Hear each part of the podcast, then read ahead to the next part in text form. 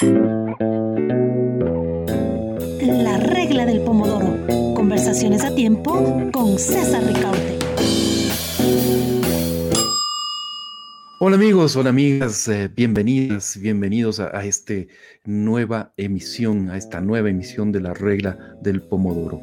Eh, este programa lo vamos a dedicar a realizar un balance de la gestión de la crisis sanitaria en el Ecuador, producto de la eh, pandemia de la COVID-19. Ha sido un año muy difícil, por supuesto, creo que para todos ha sido un año eh, em, complicadísimo en lo personal, en lo laboral, ¿no es cierto?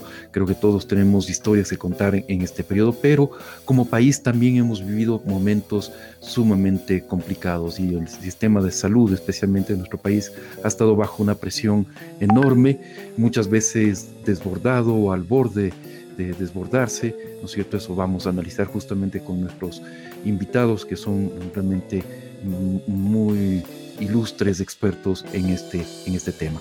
Damos la bienvenida, por eso, en primer lugar, a Fernando Zacoto, doctor en medicina y cirugía, magíster en salud pública, ha trabajado en la gestión local y nacional de sistemas y servicios de salud. Eh, también ha, ha, realizado gestión de proyectos internacionales de salud, así como consultorías en salud pública. Gracias por acompañarnos, Fernando, en este programa de esta tarde. Muchas gracias por la invitación, César, a la orden. También está con nosotros Paul Cárdenas, profesor del Instituto de Microbiología de la Universidad San Francisco de Quito, profesor adjunto de la Universidad de Carolina en Chapel, Estados Unidos, eh, médico en la Universidad eh, Central, eh, magíster en microbiología y medicina molecular y eh, también con una especialidad en genómica microbiana. Gracias por estar con nosotros, eh, Paul. Buenas tardes, César. Muchas gracias. Y por último tenemos a Andrea Gómez, médica, magíster en salud pública y en epidemiología, perdón, siempre me da problemas esta, esta palabrita. Eh, candidato, candidata a doctorado en salud pública en la Universidad de Chile, docente universitaria, participado en investigaciones de estudios poblacionales en temas de nutrición infantil, contaminación ambiental, endocrinología y, enfermedades transmisibles. Gracias por acompañarnos, Andrea. Buenas tardes, César. Muchas gracias por la invitación. Un gusto compartir esta tarde con ustedes. Muchísimas gracias, Andrea, y a todos nuestros invitados por acompañarnos. Un poco de contexto para introducir la conversación. Hace un poco más de un año, en marzo del 2020, tras la declaratoria global del inicio de la pandemia COVID-19 por parte, por parte de la Organización Mundial de la Salud, la OMS, el mundo adoptó varias medidas para frenar el contagio. El gobierno ecuatoriano también tomó eh, algunas de estas medidas, entre ellas el confinamiento a nivel nacional. Eh, también la declaratoria de emergencia sanitaria, medidas de prevención y control en los puntos de ingreso al Ecuador, restricciones para eventos masivos y de, concentración de personas y de acuerdo al riesgo, considerando el territorio y el número de casos. Estas restricciones han ido eh, variando, ¿no es cierto? Vamos a ir viendo con nuestros invitados cómo eh, eh, estas restricciones sean en las medidas que ha tomado el COE y el gobierno nacional han ido evolucionando. Hasta el momento, el mortal virus ha cobrado la vida eh, de 13.408 personas, son cifras oficiales, posiblemente existe un subregistro, es más que probable, y ante la imparable ola de contagios se eh, ha contabilizado 380.000 casos acumulados desde marzo del 2020. El gobierno instauró ya el este 21 de abril de este año, del 2021, un régimen de excepción, el cuarto régimen de excepción, si no estoy mal, eh, con toques de queda nocturnos y durante los fines de semana, así como el teletrabajo obligado. Eh, en medio de todo esto, se conoce que ya circulan en el Ecuador las variantes del virus, eh, variantes de Brasil, la brasileña, y la llamada también P1, la del Reino Unido. Hay otra variante que se llama que le han puesto variante andina, eso vamos a ver con nuestros invitados eh, en qué consisten esas variantes, ¿no es cierto? Eh, y al mismo tiempo, se, se, han administrado, según cifras oficiales, 816.175 vacunas. Eh, de hecho, el presidente Lenín Moreno anunció que este fin de semana se iba a superar los, el millón de, el, millón de, vacunados, ¿no es cierto? De esa cifra, 595 mil tienen la primera dosis y 220 mil ya tienen una segunda dosis. Sin embargo, todos estos hechos también se han atravesado por escandalosos actos de corrupción, un sinnúmero de denuncias de anomalías en los procesos eh, concernientes a compras de medicamentos, de mascarillas, de pruebas, eh, etcétera, etcétera. Bien, ha sido un escenario sumamente complejo, un año muy intenso y por eso queremos eh, preguntarles a nuestros expertos, ¿no es cierto? ¿Qué, ¿Cómo han visto ustedes en, forma ya el momento de hacer un balance de este, de este año, ¿no es cierto?, de, de gestión de la pandemia. ¿qué es eh, lo que ustedes resaltarían, tanto en lo positivo como en lo negativo? ¿Cuál ha sido eh, la forma, cómo ha sido la, cómo calificarían ustedes la forma de gestionar la pandemia por parte de las autoridades? Y también, ¿por qué no eh, incorporar a este análisis a la población, ¿no es cierto? Aquí, a los ciudadanos que también tienen que tomar medidas, tenemos que tomar medidas de autoprotección. Bien, eh, Andrea, vamos eh, a comenzar contigo en esta primera bloque, después vamos a ir rotando.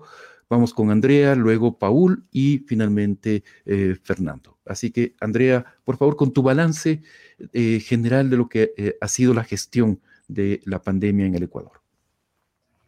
Bueno, bueno eh, realmente lo que puedo comentar, es que efectivamente no ha existido una, una política pública de control de pandemia que nos permita decir cuál es el proceso, cuáles son los pasos, qué es lo que va a hacer el gobierno y cuáles son los indicadores que mostrarían si es que está teniendo efectos positivos o negativos las acciones que ha tenido el gobierno. Lamentablemente no ha habido una política pública ni una mejora durante este año, ni siquiera hemos aumentado eh, la capacidad diagnóstica a nivel nacional, no tenemos la cantidad de, de pruebas que necesita el Ecuador de acuerdo a la cantidad de casos que existe. Tampoco se ha reforzado el sistema sanitario y lamentablemente muchas de las acciones que se han tomado han sido reactivas, no preventivas, porque además eh, no tenemos los datos necesarios para poder eh, tener una idea de lo que pueda pasar de aquí en los próximos siete días o 15 días. Lamentablemente los datos más fuertes que tenemos a nivel nacional es la ocupación hospitalaria, la ocupación de cuidados intensivos y lamentablemente la mortalidad. Sin embargo, lo que necesitamos definitivamente son datos que nos permita prever lo que va a pasar y tomar eh, decisiones preventivas. Eh, y por otra parte, en el caso de la ciudadanía, ¿qué es lo que ha pasado? Se le ha enviado y se le ha emitido estos mensajes que no son en una sola vía. Por un lado, eh, se les dice quédate en casa, vamos a hacer cuarentena los fines de semana, en las noches, pero por otra parte no hay acciones socioeconómicas que apoyen también para que las personas puedan quedarse en casa y por otra parte también se habla de reactivar la economía, de que el país necesita reactivarla eh, se abren centros comerciales, se da una movilización libre desde 5 de la mañana hasta 8 de la noche. Entonces, esta dicotomía de mensajes también genera en la población una falsa sensación de seguridad, lo que también se ha evidenciado en una disminución del apego a eh, estas normas de bioseguridad y que lamentablemente también han aportado al crecimiento de casos. El hecho de que hayamos vivido también eh, varias, por ejemplo, vivimos el feriado de de carnaval, también luego vinieron las elecciones y lamentablemente esta curva viene en ascenso desde diciembre. Desde varios espacios se ha comentado esto y se ha solicitado que se tomen acciones de prevención para evitar el escenario que vivimos ahora. Gracias, Andrea, por ese eh, primer eh, balance. Eh, Paul, vamos contigo y, tu balance. Andrea nos ha señalado un punto que, quizás lo, lo quieras recoger y es esto em, de que básicamente nos dice Andrea, somos, navegamos a ciegas, ¿no es cierto? No tenemos los datos que nos permitan realmente como país adoptar las políticas necesarias, las políticas eh, que puedan realmente ayudar a combatir la COVID y se le ve al COVID casi como un, dando palazos de ciego, ¿no? tomando medidas eh, em, aisladas que realmente no, no sabemos si es que tienen un efecto, el efecto deseado. Paul, no, no, no quiero alargarme más, más bien te dejo a tu análisis.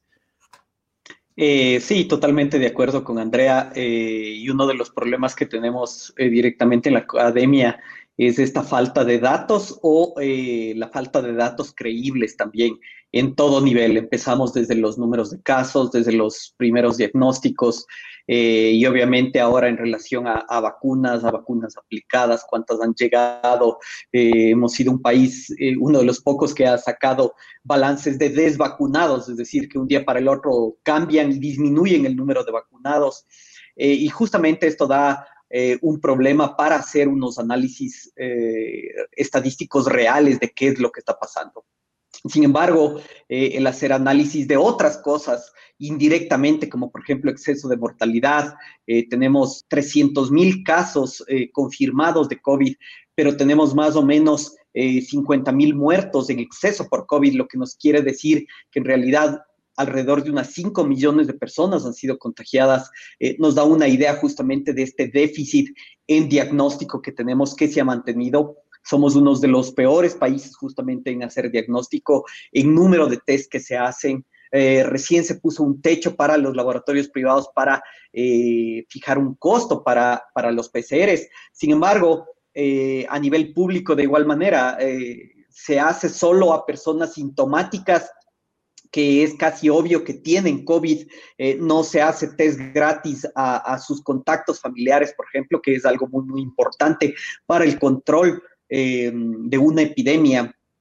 Eh, y adicionalmente también vemos eh, indirectamente que el porcentaje de, de, PCRs que siguen saliendo positivos, ahorita volvemos a un 25, 30%, depende del día, de lo que se va reportando. Sin embargo, lo que se recomienda a nivel mundial es que tengamos un 5% y quiere decir que estamos haciendo el número adecuado de test. Entonces, justamente los datos que nosotros tenemos para hacer un análisis, tenemos que, eh, con los datos oficiales de diagnóstico, etcétera, no podemos confiar, sino tenemos que ayudarnos estos otros datos indirectos que son más reales, que son, por ejemplo, eh, muertes en exceso, porcentajes de positividad, de positividad de los PCRs. Es decir, tomar eh, fuentes eh, alternativas a las, oficiales para tratar de hacer cálculos, proyecciones, dada la falta de confiabilidad de las, eh, de las fuentes oficiales y de los datos oficiales. Gracias, eh, Paul. Vamos con Fernando Sacoto. Y, eh, Fernando, creo que estas primeras visiones críticas de lo que se ha manejado, de cómo se ha manejado la, la pandemia, críticas y, yo diría que reales, ¿no es cierto? Creo que, que lo hemos visto. pero esto pone interpela al manejo del sistema de salud del país. ¿Ha sido por ineficiencia de las autoridades que tuvieron a su cargo la gestión de la pandemia o ya había una estructura o ya, ya teníamos problemas estructurales que se agravaron durante la pandemia? Eh, gracias, César. Cordial saludo y me da mucho gusto compartir con jóvenes y talentosos colegas que han hecho un diagnóstico preciso. Eh, tú decías inicialmente si se podría hacer un balance entre aspectos positivos y negativos. Y me temo que es muy difícil encontrar aspectos positivos de respuesta a la pandemia. Es claro que la pandemia impactó en muchos países del mundo. Por supuesto que hubieron países que prácticamente salieron indemnes. Algunos países de, asiáticos, yo miraba, por ejemplo, Vietnam, reporta seis fallecimientos. Es decir, eh, y hay otros, Taiwán, en fin, pero claro, tienen características particulares. Digamos, en términos generales, no hay duda que impactó en muchísimos países del mundo, pero tampoco hay duda que países que tenían una pobre respuesta de salud pública, evidentemente fueron más impactados y ese es el caso ecuatoriano. El asunto es que la respuesta de salud pública no se construye de la noche a la mañana. El asunto es que en el caso ecuatoriano, que crónicamente tenía debilidades en cuanto a salud pública, especialmente los dos últimos gobiernos se desmanteló lo poco que había. No estoy hablando desde la nostalgia. En el año 1990 eh, hubo la epidemia de cólera y hubo una capacidad de respuesta. El Ministerio de Salud en sus crónicas debilidades, sobre todo financieras, fue desarrollando una capacidad institucional que le permitía progresivamente pues avanzar naturalmente con las limitaciones del caso. Pero en el gobierno anterior el punto era que había que refundar el país y entonces destruyeron eh, eh, mismo esa capacidad instalada de salud pública, que hay que entender que no es exactamente la respuesta en los servicios de salud. Es decir, en este caso, la vigilancia epidemiológica, ¿no es cierto?, que se basa básicamente con una capacidad diagnóstica que tenemos limitada, una capacidad de seguimiento, de rastreo, de, de, verificación de contactos tempranamente para poder hacer aislamientos oportunos, tampoco se dio. Y en cuanto a información, resulta que ya se ha demostrado pues, la gran debilidad que tenemos. Y uno de los aspectos que yo quisiera destacar, por ejemplo, es cómo eh, eh, la información se dio desde el comienzo por parroquias, cantones y provincias. Y sin embargo, el Ministerio de Salud, desde el año 2014, 2012, perdón, comenzó a funcionar con una estructura absurda de zonas territoriales que no tenían ninguna relación con esta división política natural que históricamente tiene el Ecuador. Solo para señalar un ejemplo, no tiene absoluto sentido que se conforme una zona con las provincias de Napo, de Orellana y los cantones rurales de la provincia, y que este momento la pandemia en Puerto Quito con los bancos se maneje desde el TENA. Pero es que eso es una cosa que es absurda y muy poca gente identifica cómo este tipo de decisiones, junto con otras, pues en definitiva han contribuido negativamente para estar en la situación en la que estamos y que tanto Paul como Andrea pues la han descrito con toda claridad. Gracias, Fernando. Y justamente quiero retomar este tema con, ah, um, todos nuestros invitados. Eh, en este segundo bloque quisiéramos profundizar en esas eh, falencias del sistema eh, de salud del, Ecuador.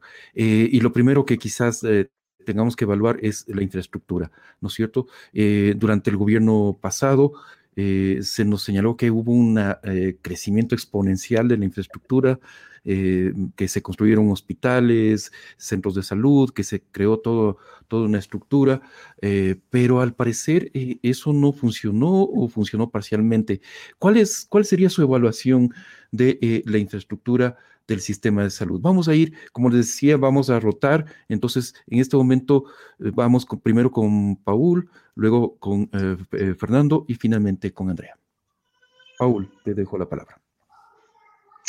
Bueno, la infraestructura ha crecido, sin lugar a dudas, se han construido nuevos hospitales, eso es algo positivo, sin embargo, no se han tomado en cuenta otras cosas importantes, como equipamiento y capacitación de, del personal de salud. Eh, y eso justamente es un déficit que, se sigue evidenciando y que se evidenció más en, eh, durante la pandemia. Es decir, eh, la estructura de la formación, por ejemplo, de profesionales médicos ha tenido un déficit histórico y se ha incrementado más durante los últimos años en relación a, por ejemplo, que no ha habido posgrados médicos a gran escala para formar especialistas. Y claro, ahorita en una pandemia eh, eh, pensamos en que hay que comprar respiradores porque los pacientes de COVID requieren respiradores.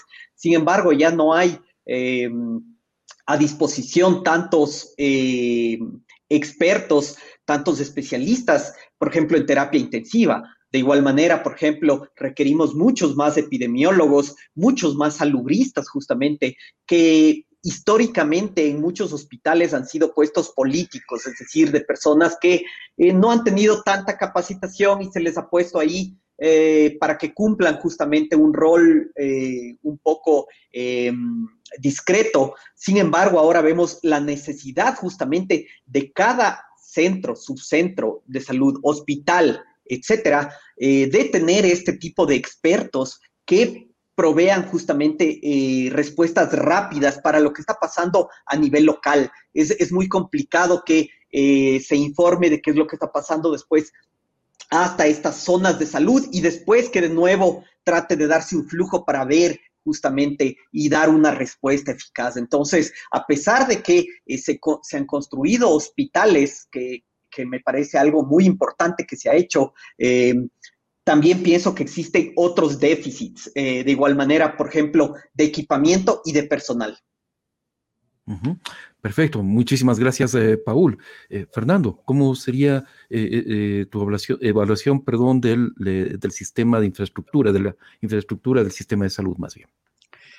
A ver, en realidad el asunto del crecimiento de hospitales es bien relativo, porque el indicador camas por, por habitante no solo que se mantuvo a lo largo del tiempo en los últimos 15 años, sino que ha decrecido. Pero el problema conceptual es el siguiente. Eh, que el hospital es necesario, quien lo duda. Pero el hospital, si no está inserto o es parte de una red integrada de servicios de base y fortaleza de atención primaria, para decirlo fácilmente, resulta que da lugar a ineficiencias tales como en el seguro, por ejemplo, que no tiene atención de primer nivel o servicios primarios, que muchos de los problemas de diaria consulta que deberían atenderse, prevenirse en esos niveles primarios, se atienden en hospitales más o menos complejos y por tanto genera una serie de problemas como eh, retardo en la atención, ineficiencias, etcétera. De tal manera que en el fondo del asunto, en Ecuador no se ha superado este eh, eh, error conceptual de relacionar la salud con el hospital solamente. Vuelvo a repetir, el hospital de ser parte de una red integrada de servicios. Pero por otro lado, lo que refleja es precisamente algo que Edmundo Granda, un eh, querido y entrañable salubrista ecuatoriano, cuencano, que lamentablemente falleció tempranamente, él decía que los ministerios de salud en América Latina no son de salud, no son de salud pública, son de enfermología pública. Por tanto, el problema fundamental es ese.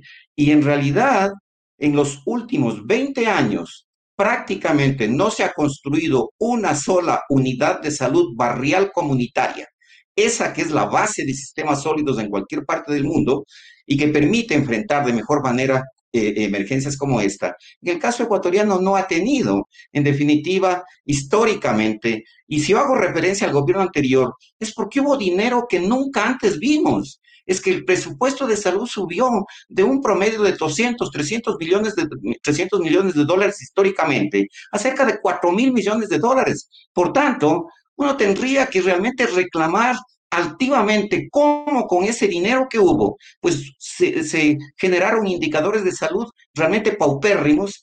Por ejemplo, ya se ha hablado tanto de desnutrición crónica infantil, embarazo adolescentes, reducción de las coberturas de vacunación. En definitiva, esto es, son problemas en definitiva estructurales que espero, ojalá que pues eh, ahora mismo, a ver si es que eh, es posible que realmente comencemos a cambiar y entonces, este, poquito eh, cambiemos este diagnóstico de este deterioro, de esta insuficiencia y esta orientación equivocada de servicios de salud curativos en desmedro de la, de la promoción de la salud y la prevención de la enfermedad. Em, eh, Andrea, tu turno entonces para hacer esta evaluación de la infraestructura de salud en nuestro país. Bueno, en el caso de la infraestructura, definitivamente el Ecuador también necesitaba un aumento de espacios para poder desarrollar actividades y acciones de salud. Eh, claro que lamentablemente se enfocó mucho más en la infraestructura, pero también eh, se debió fortalecer la salud pública, se debió fortalecer los espacios de epidemiología y también eh, fortalecer la institucionalidad. Yo creo que eso fue uno de los errores del anterior gobierno y en el caso del gobierno actual, lamentablemente la debilitó aún más. la confianza de la población hacia las instituciones de salud se ha ido mermando y en este momento incluso la confianza hacia las autoridades sanitarias. Lamentablemente hemos tenido un récord eh, de ministros durante este año que merma esa confianza. Entonces, esa institucionalidad que se pudo haber reforzado durante unos años en donde hubo una bonanza económica para la salud, no se lo hizo.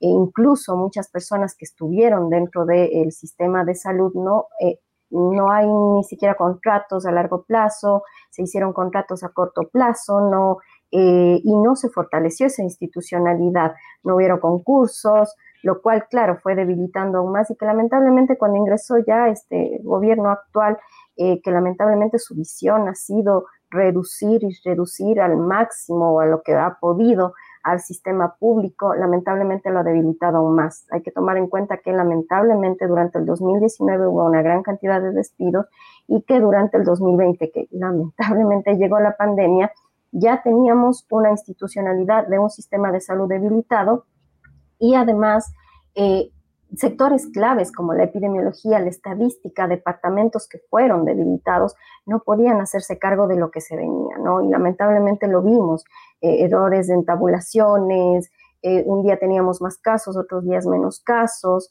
lo cual, claro, iba eh, observándose esa debilidad que tenía ya el sistema. Entonces, por una parte, si bien se crearon todos estos espacios que eran necesarios en nuestro país, no teníamos esa capacidad, pero lamentablemente, por otro lado, no se eh, fortaleció el fondo, ¿no? Eh, por una parte se puso las estructuras, eh, pero el fondo le faltó mucho al anterior gobierno y lamentablemente este gobierno lo debilitó aún más. Entonces, la salud pública, la epidemiología, el sistema de salud definitivamente necesita fortalecerse y no debilitarse. Ojalá, ojalá el próximo gobierno lo entienda así. Eh, su plan de gobierno habla también de delegar funciones al sistema privado, lo que a mí desde la salud pública como salubrista me preocupa, porque lo que se está haciendo en el mundo entero es todo lo contrario, es fortalecer el sistema de salud pública para poder enfrentar todo tipo de enfermedades, no solamente las transmisibles, no, solamente la pandemia que en este momento estamos viviendo, sino también enfermedades crónicas, la desnutrición infantil y el poder evitar lo que hemos vivido. En este año ni siquiera han existido vacunas eh, para los niños, vacunas de eh, que ya debieron haberse comprado en el 2019 no se lo hizo. Entonces, definitivamente hay muchas fallas que se han dado y que lamentablemente se está reflejando en el estado de salud de la población en este momento. Quisiera em, en este bloque, eh, seguir este bloque con una repregunta, porque me parece importantísimo. Eh, no es parte de justamente el manejo de la salud, pero sí es una, una consecuencia de un problema estructural del país, que es la corrupción. La corrupción en el manejo de los hospitales, de las vacunas, eh, de, los insumos médicos, etcétera, etcétera. Hemos visto una multitud de, casos eh, realmente terribles alrededor de esto. Y, por lo tanto, sí quisiera que tener, tener su opinión sobre eh, cómo, cómo manejar estos, esto, e, este eh, que, digamos, este problema de la, de la, de la corrupción en el sistema de salud ecuatoriano. Em, dado que es una repregunta, vamos a seguir el mismo orden. Em, vamos primero eh, contigo, Paul, luego Fernando y finalmente Andrea. Paul. Sí, justamente es, es bastante triste y bastante preocupante que la corrupción sea un tema que tenemos que hablarlo a todo nivel y obviamente en relación al manejo de la pandemia la hemos visto a nivel macro, es decir, eh, gobiernos nacionales, locales, pero también a nivel micro, es decir, los que se, se, colan en la fila de vacunas, las del amigo, del director del hospital, del conocido, del hijo, del médico que es amigo. Entonces, eh, a todo nivel estamos viendo esta corrupción. Eh, que justamente lo que, lo que nos hace pensar es que es la ley del, del más vivo. Y lastimosamente em, esto está muy, muy infiltrado en lo que es la sociedad ecuatoriana. Y no solo pensemos en, en el nivel de corrupción relacionado con lo que ha sido evidente con las eh, listas VIP de vacunas, eh, con las pruebas que se han hecho em, en relación, por ejemplo, los fármacos eh, que se han vendido, las pruebas rápidas, por ejemplo, que han sido distribuidas por mafias en el país em, sino también pensemos en hospitales, es decir, corrupción en, en, relación a esconder cifras. muchas veces puede estar también relacionado con no dar una mala imagen eh, de un hospital, de unas decisiones públicas que se toman.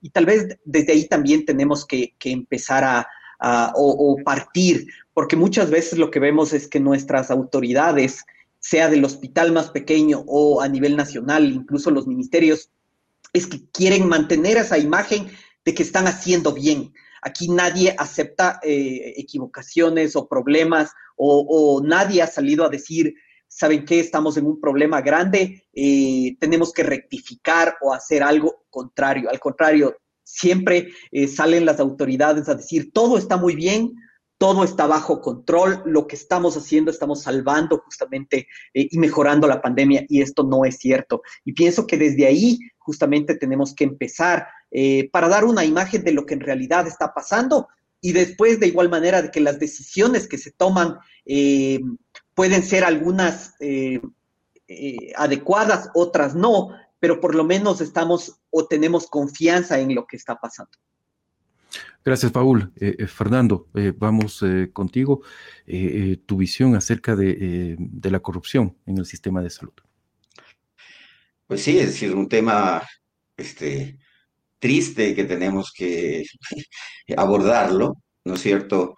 Y yo diría que realmente allí en este gobierno, que por cierto, efectivamente fue inercialmente en muchas cosas igual al gobierno anterior, en el sentido de que gran parte de los cuadros directivos fueron prácticamente los mismos que desde hace 14 años están rotando de una institución a otra.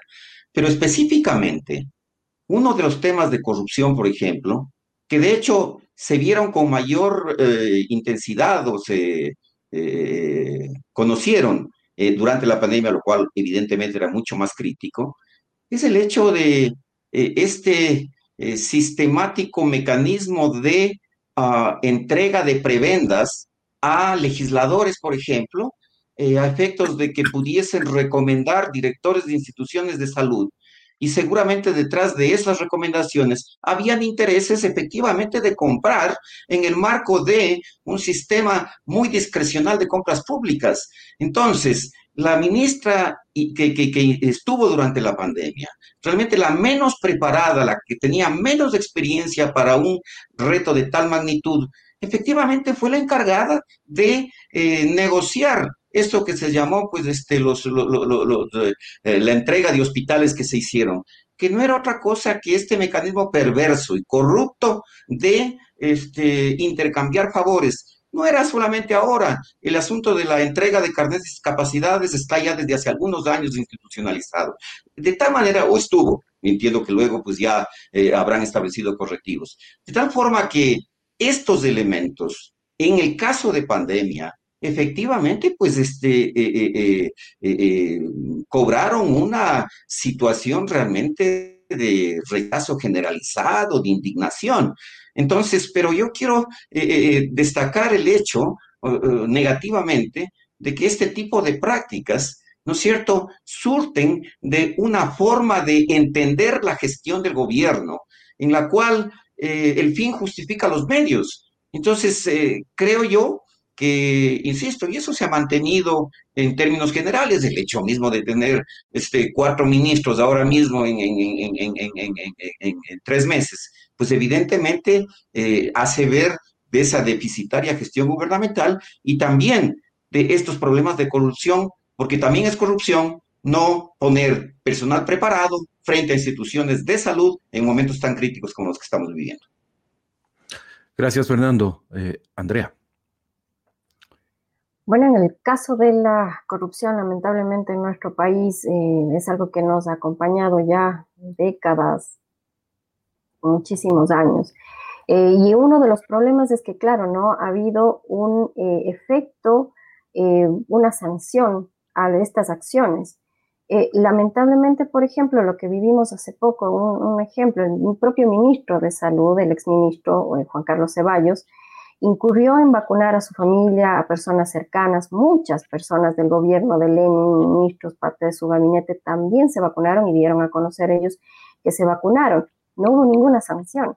Entonces, ¿qué ejemplo se le está dando también a la ciudadanía?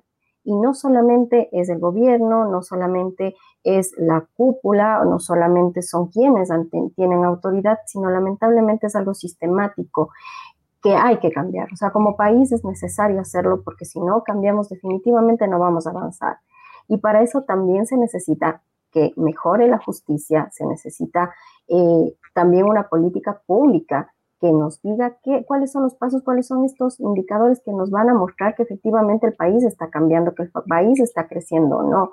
¿Cuáles son las sanciones efectivas que se van a realizar si una persona incurre o no incurre?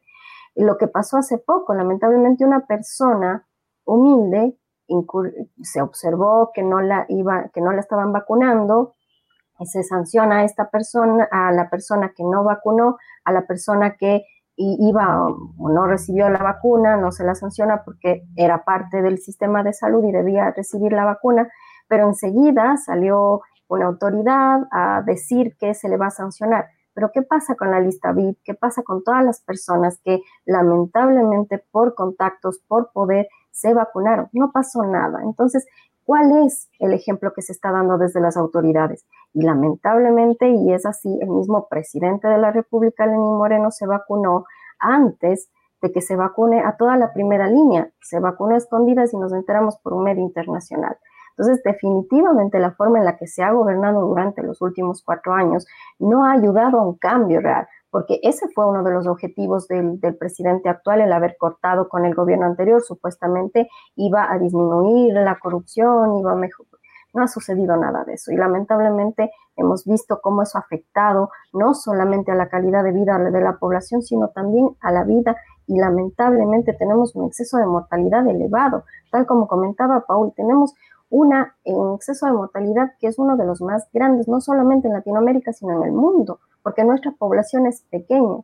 Muchas muertes lamentablemente nos coloca en los sitios superiores de los peores indicadores que pueden existir sobre la pandemia. Y un indicador que muestra que no solamente el virus ha afectado a un país, sino que no se ha hecho lo posible para evitar nuevos casos. Gracias, Andrea. Vamos al tercer segmento, ya estamos eh, promediando más de la mitad del programa y yo creo que es momento de eh, preguntarnos qué lecciones tenemos, eh, podemos sacar como país de este primer año de la pandemia, qué, qué se pudo hacer distinto ¿no es cierto?, de lo que se ha hecho eh, y, qué deberíamos hacer de aquí en, adelante. Aunque esa último quisiera que lo tratáramos en el, bloque final, en el de las conclusiones, ¿no es cierto?, porque es necesario también ver qué eh, tarea le espera al, nuevo, al nuevo gobierno y cómo debería tratar ese, eh, este, el manejo o la gestión de la pandemia. Así que, bueno, vamos con esta, em, las lecciones ¿no es cierto? Y qué pudimos haber hecho distinto de este eh, manejo de este primer año de la pandemia. Vamos a, rotar de nuevo y Fernando, eh, te pido que seas el primero en intervenir, luego vamos a ir con Andrea y finalmente con Paul. Eh, gracias, César. Bueno, mira, es claro que una de las lecciones aprendidas con mucho dolor sin duda alguna es que hay que fortalecer la salud pública. Y en cuanto a la respuesta mismo a esta epidemia, que no va a ser la última, ni mucho menos, es claro que debemos tener un sistema de vigilancia epidemiológica de base comunitaria que permita identificar tempranamente los casos en, este, en esta enfermedad, pues hay muchos asintomáticos o con sintomatología leve que por falta de pruebas no se diagnostican y que exista un rastreo pormenorizado a efectos de que exista este aislamiento temprano que pueda cortar la cadena de transmisión. De tal manera que a eso hay que sumarlo, por supuesto, un sistema de información epidemiológica que eh, la, la definición más simple de epidemiología es información para la acción. Si no tengo información verídica, la acción va a ser distorsionada. Y junto con ello, pues los distintos elementos que tienen que ver en definitiva con este involucramiento activo de la comunidad, este sistema epidemiológico de base local, comunitaria, barrial. Ese es el que no se activó y que realmente tenemos que fortalecerlo junto con el fortalecimiento de esa red de atención primaria de salud que indudablemente es el, nivel o el sitio en donde tiene que contenerse este tipo de problemas. Está claramente demostrado, las epidemias no se, no se ganan en los hospitales, se combaten en los barrios y comunidades donde se originan. De tal manera que junto con ella, por supuesto, toda la institucionalidad de salud pública, lo que hemos dicho de esta organización territorial, la formación de recursos, en definitiva, todos los elementos que permiten que esa institucionalidad de salud pública, porque hay que insistir, salud pública, el beneficio de lo público, de lo colectivo, Esto es lo que la epidemia ha enseñado al mundo y el Ecuador debe aprender y yo espero, optimista impenitente, ojalá que no eh, el nuevo gobierno pueda ser receptivo a las necesidades de cambios sustantivos que hay. Gracias, eh, Fernando. Permítame, eh, antes de darle la, la, palabra a Paul, exponer lo que nos plantea aquí el amigo Ricardo Huitrón. Le mandamos un saludo. En Facebook escribe lo siguiente que va en la línea de lo que acaba de mencionar Fernando, ¿no? Atención, atención primaria en salud, en una emergencia sanitaria, en una pandemia, hay que poner a un equipo multidisciplinario a tomar medidas, epidemiólogos, tampoco solo médicos, no se les ocurre en más de un año que la atención primaria para los afectados por COVID es la necesaria. Atención primaria, domiciliaria, familiar en centros de salud barriales con médicos, laboratoristas, medicamentos, seguimiento de los casos detectados, cercos epidemiológicos, evitar que el cuadro clínico sea grave. Eh, es lo que nos dice Ricardo Huitrón. Y no sé si Paul quieres comentar algo al respecto, pero tienes en este momento el uso de la palabra. Eh, sí, otra cosa que, debemos eh, haber aprendido justamente en esta pandemia es la importancia de la academia en, ayudar a tomar mejores decisiones. la información que se produce en las universidades con expertos de diferentes eh, ámbitos, de diferentes especialidades, eh, debería ayudar justamente a tomar mejores decisiones. Sin embargo, eh, existe este divorcio todavía entre gobiernos y academia. Al inicio se nos empezó a convocar en, reuniones de gobiernos nacionales, locales, y, y pienso que se nos oía, pero no creo que se nos escuchaba. Cuando nosotros decíamos, esto, según los datos que tenemos, no es conveniente, eh, no importaba, siempre se tomaban sobre todo medidas relacionadas pensando en la parte económica. Y obviamente es algo muy, muy importante que siempre hay que tomar en cuenta. Sin embargo, la parte de la experticia en epidemiología, en salud pública, eh, no, no, no se ha tomado en cuenta para la mayoría de decisiones. Eh, por ejemplo, las últimas decisiones de un confinamiento a medias eh, probablemente no tengan un efecto muy, muy importante, excepto la parte eh, de decir que estamos haciendo algo. Eh, que perdón que, te interrumpa, pero sí quería hacerte una, una pregunta en ese, cuando hablabas de la academia, de la relación academia gobierno para el manejo de la pandemia, porque al principio se anunció justamente que se había constituido un comité científico, ¿no es cierto?, que iba a asesorar al gobierno en, en la toma de decisiones. Al final eso no, entonces no se constituyó, no, no, se, no, funcionó de ninguna forma ese, ese, comité. Yo creo que se, yo creo que se constituyó muy temporalmente. Eh, desconozco bien, he escuchado varias personas que fueron invitadas diferentes periodos justamente las de, las decisiones iniciales. Después esporádicamente eh, he escuchado a colegas míos que les han llamado eh, algunas autoridades para preguntar ciertas cosas puntuales, pero no se ha conformado un comité científico permanente que justamente ayude a respaldar estas decisiones que se toman.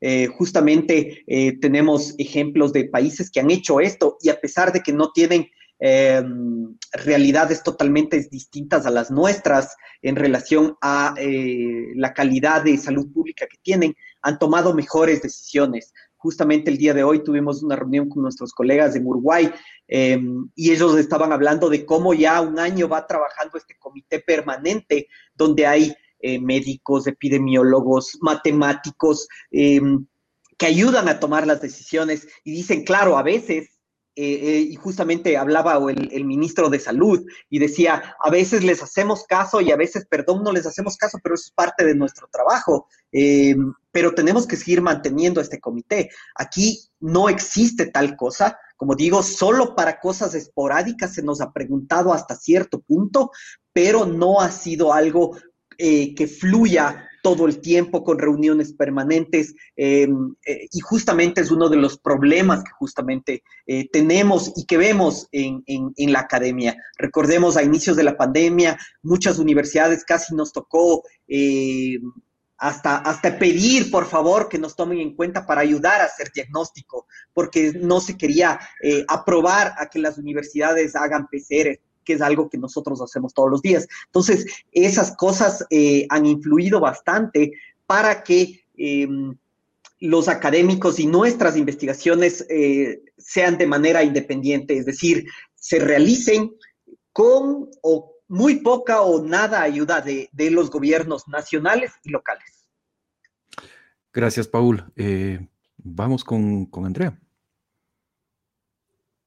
Eh, sí, bueno, en el, caso de lo que sucede con nuestro país, definitivamente concuerdo con lo que han comentado. Y también volviendo al tema de, las necesidades de reforzar la atención primaria, definitivamente es preciso, además que es una área que no solamente se ha encargado de eh, buscar los casos, de hacer seguimiento, el aislamiento, y que lamentablemente también está debilitada y que ahora además tiene eh, una función extra que es la vacunación y no solamente la vacunación de eh, COVID-19, también tienen otras acciones pendientes, el control de enfermedades crónicas, el control de niños, de, las vacunas para niños.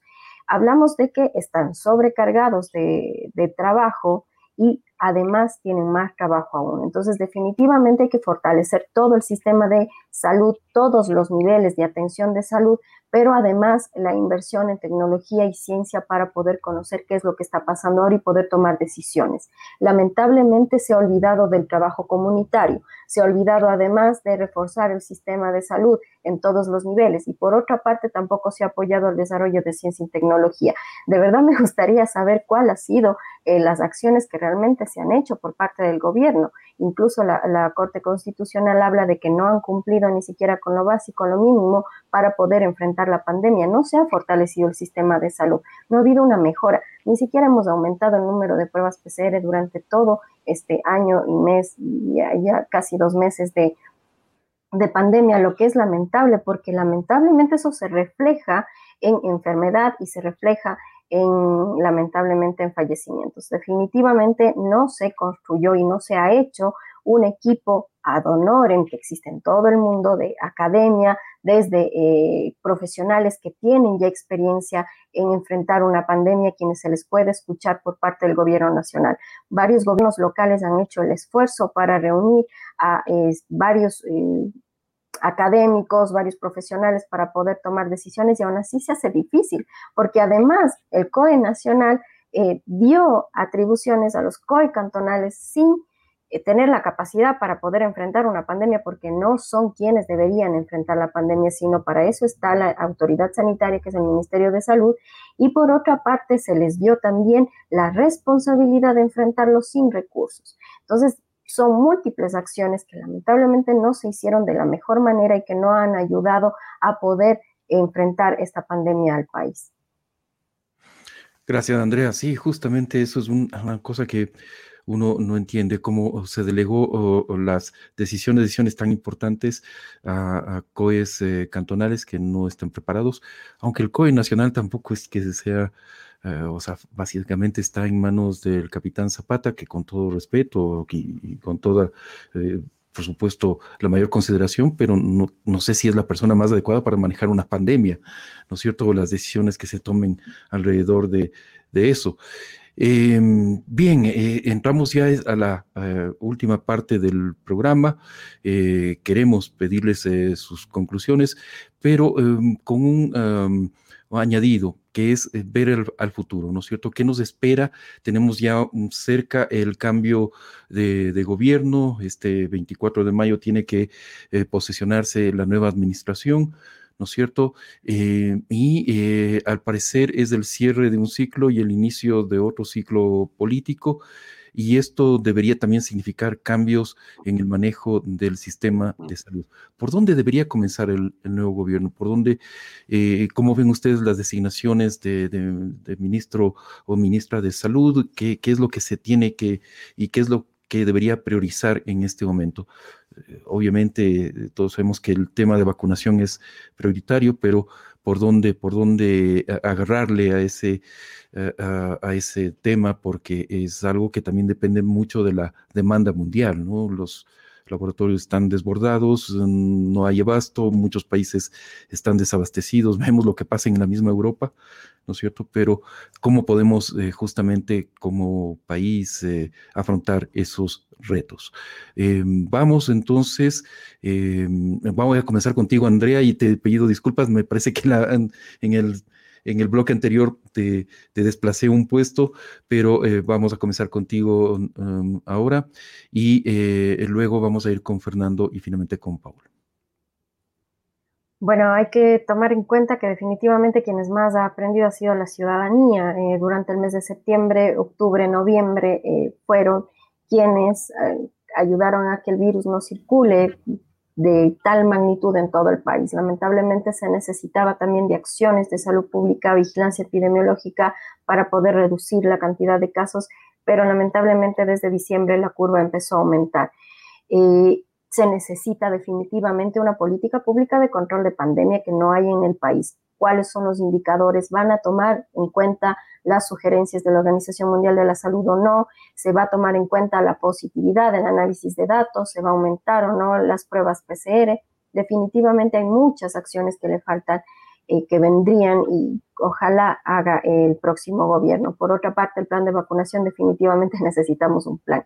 No hay un plan de vacunación en el Ecuador, lo cual a mí me llama mucho la atención de que no sea una noticia a nivel nacional y que no se llame la atención a este gobierno. No tenemos un plan de vacunación y eso tampoco le da directrices y hemos visto el caos, el desorden que se ha, eh, que se ha visto tanto en Quito, en varias eh, ciudades de nuestro país y que además ha mostrado esta incomunicación que existe dentro del mismo gobierno y que ha provocado este desorden. Esto lamentablemente ha creado desconfianza en la población y uno de los primeros pasos de este gobierno es la confianza de la población en la autoridad sanitaria. Eh, ojalá se pueda revisar esa decisión de haber dado a la empresa privada el manejo de la, de la vacunación. No, no entiendo todavía, todavía falta información para poder hacer un análisis acerca de ello, pero desde mi punto de vista yo pienso que un paso de confianza, una... Eh, fortalecer a la autoridad sanitaria también es darle el control y también la, eh, la planificación y el seguimiento. ¿Sí? Creo que la perdimos, Andrea. Eh, ¿Me escuchan? Bien. Eh, Hola. Ah, ahí, ahí parece que, eh, Andrea, sí, ahí, ahí, regresaste. En la última parte de, tu intervención, uy, estás definitivamente el internet se puso algo complicado en este momento. Vamos a ir con, con Fernando, ¿no es cierto? Fernando, ¿cómo ves estos retos que asume el nuevo, el nuevo gobierno? Bueno, naturalmente, eh, todo cambio tiene que comenzar naturalmente con esta claridad, claridad de horizonte. No hay duda que eh, la vacunación efectivamente tiene que pasar a un momento en el que haya dinamismo. El nuevo gobierno ha indicado que va a vacunar, eh, no me quedó claro si es a nueve millones de personas o va a administrar nueve millones de dosis. Bueno, entonces, eh, eh, evidentemente hay que fortalecer, hay que rescatar a la salud pública. Y eso implica, naturalmente, tener claridad de norte. Ya se ha dicho todo lo malo que, ha pasado. Lamentablemente, el análisis ha sido hipercrítico, pero es que así es. Infortunadamente, quisiéramos decir que han habido cosas que hay que destacar, pero lamentablemente no ha habido. Por tanto, es evidente que no hay que hacer lo que se hizo mal y eso puede resumirse con este fortalecimiento de la salud pública, con un equipo de salud sólido. Eh, la ministra, pues hay que desearle la mejor de las suertes. Infortunadamente, pues no parece que tenga experiencia en la gestión de salud pública, que es vital.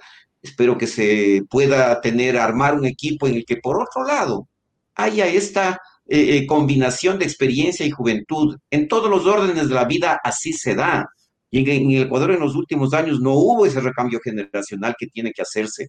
Como ese, pues múltiples otros aspectos, eh, creo que hay que desmontar, por ejemplo, esta estructura enmarañada eh, eh, de, los ministerios, el Ministerio de Salud, un ministerio, dos viceministerios, cinco subsecretarías, 40 direcciones. Esto es una cosa con, un enfoque de carácter centralista. O sea, tiene que cambiarse eso, tiene que cambiarse esta absurda distribución territorial.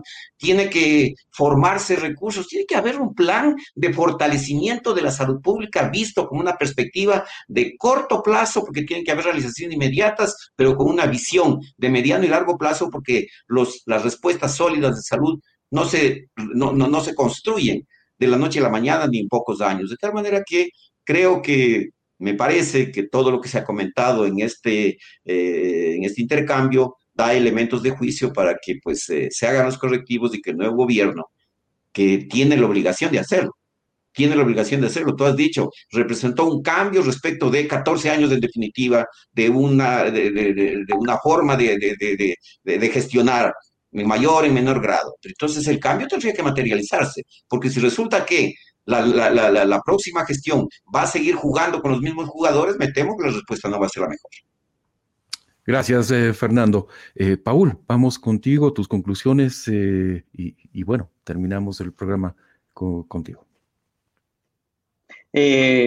definitivamente estoy de acuerdo con Fernanda, con Fernando y Andrea en sus puntos de vista. Pienso que de igual manera debería conformarse esta comisión técnica que justamente guía las decisiones eh, que se están tomando actualmente y que no han dado frutos, que no se siga haciendo lo mismo o que se mantengan las mismas personas eh, tomando las mismas decisiones. Eh, no vamos a, encontrar justamente un cambio si es que seguimos haciendo lo mismo. Entonces, para mí es importante que exista este recambio, em, sobre todo en nuevas ideas que pueden implantarse. En, existen mucha gente preparada, con experiencia, eh, mucha gente eh, en la academia también, mucha gente en los hospitales que saben exactamente qué se tiene que hacer y que tal vez eh, por sus ideologías políticas no han sido tomadas en cuentas previamente y ahora pienso que se tiene que abrir justamente este espacio para que más gente ingrese a ayudar a tomar decisiones, que se usen estas herramientas que están ya disponibles a nivel mundial, que se copien las cosas buenas que están haciendo eh, los países a nivel mundial, como por ejemplo eh, mejor test, eh, aumentar obviamente el número de test que se, que se están haciendo, mejorar la capacidad de vacunación. y claro, habíamos hablado de, de la responsabilidad de vacunación. Recordemos que al país han llegado más de un millón de vacunas ya eh, sin embargo, solo se han vacunado a 500 mil personas eh, y eso nos da eh, pie para pensar que necesitamos por día aumentar, por lo menos triplicar la capacidad de personas que vacunamos. Entonces, si seguimos pensando en hacer exactamente lo mismo, nos va a tomar todo el 2022 para llegar a vacunar a este 70% de la población del Ecuador para alcanzar justamente eh, esta inmunidad en rebaño y poder eh, parar justamente eh, en los contagios a nivel comunitario. Entonces tenemos que cambiar radicalmente, tenemos esperanza justamente en las nuevas autoridades, pero el tiempo dirá justamente cuáles serán las decisiones que, ellos tomen, si fueron adecuadas o no. Gracias, Paul, y a todos nuestros invitados. Eh, vamos a revisar eh, un mensaje que también nos han dejado en redes sociales. María Luisa Marconi, los ciudadanos debemos hacer un seguimiento a las sanciones establecidas a servidores públicos que dice el gobierno en las noticias, pero la realidad es que no sucede y siguen trabajando en los hospitales. Gracias a quienes han seguido este espacio y quienes han comentado también. Eh, tenemos los resultados Vamos a ver en este momento los resultados de, una, de un sondeo que hicimos entre quienes han seguido este programa. ¿Crees que el gobierno de Lenin enfrentó eficazmente la actual crisis sanitaria de COVID-19? El 97% dice que no, ¿no es cierto? Y el 2%, 2,8% que sí. Realmente abrumadora esa, esa cifra.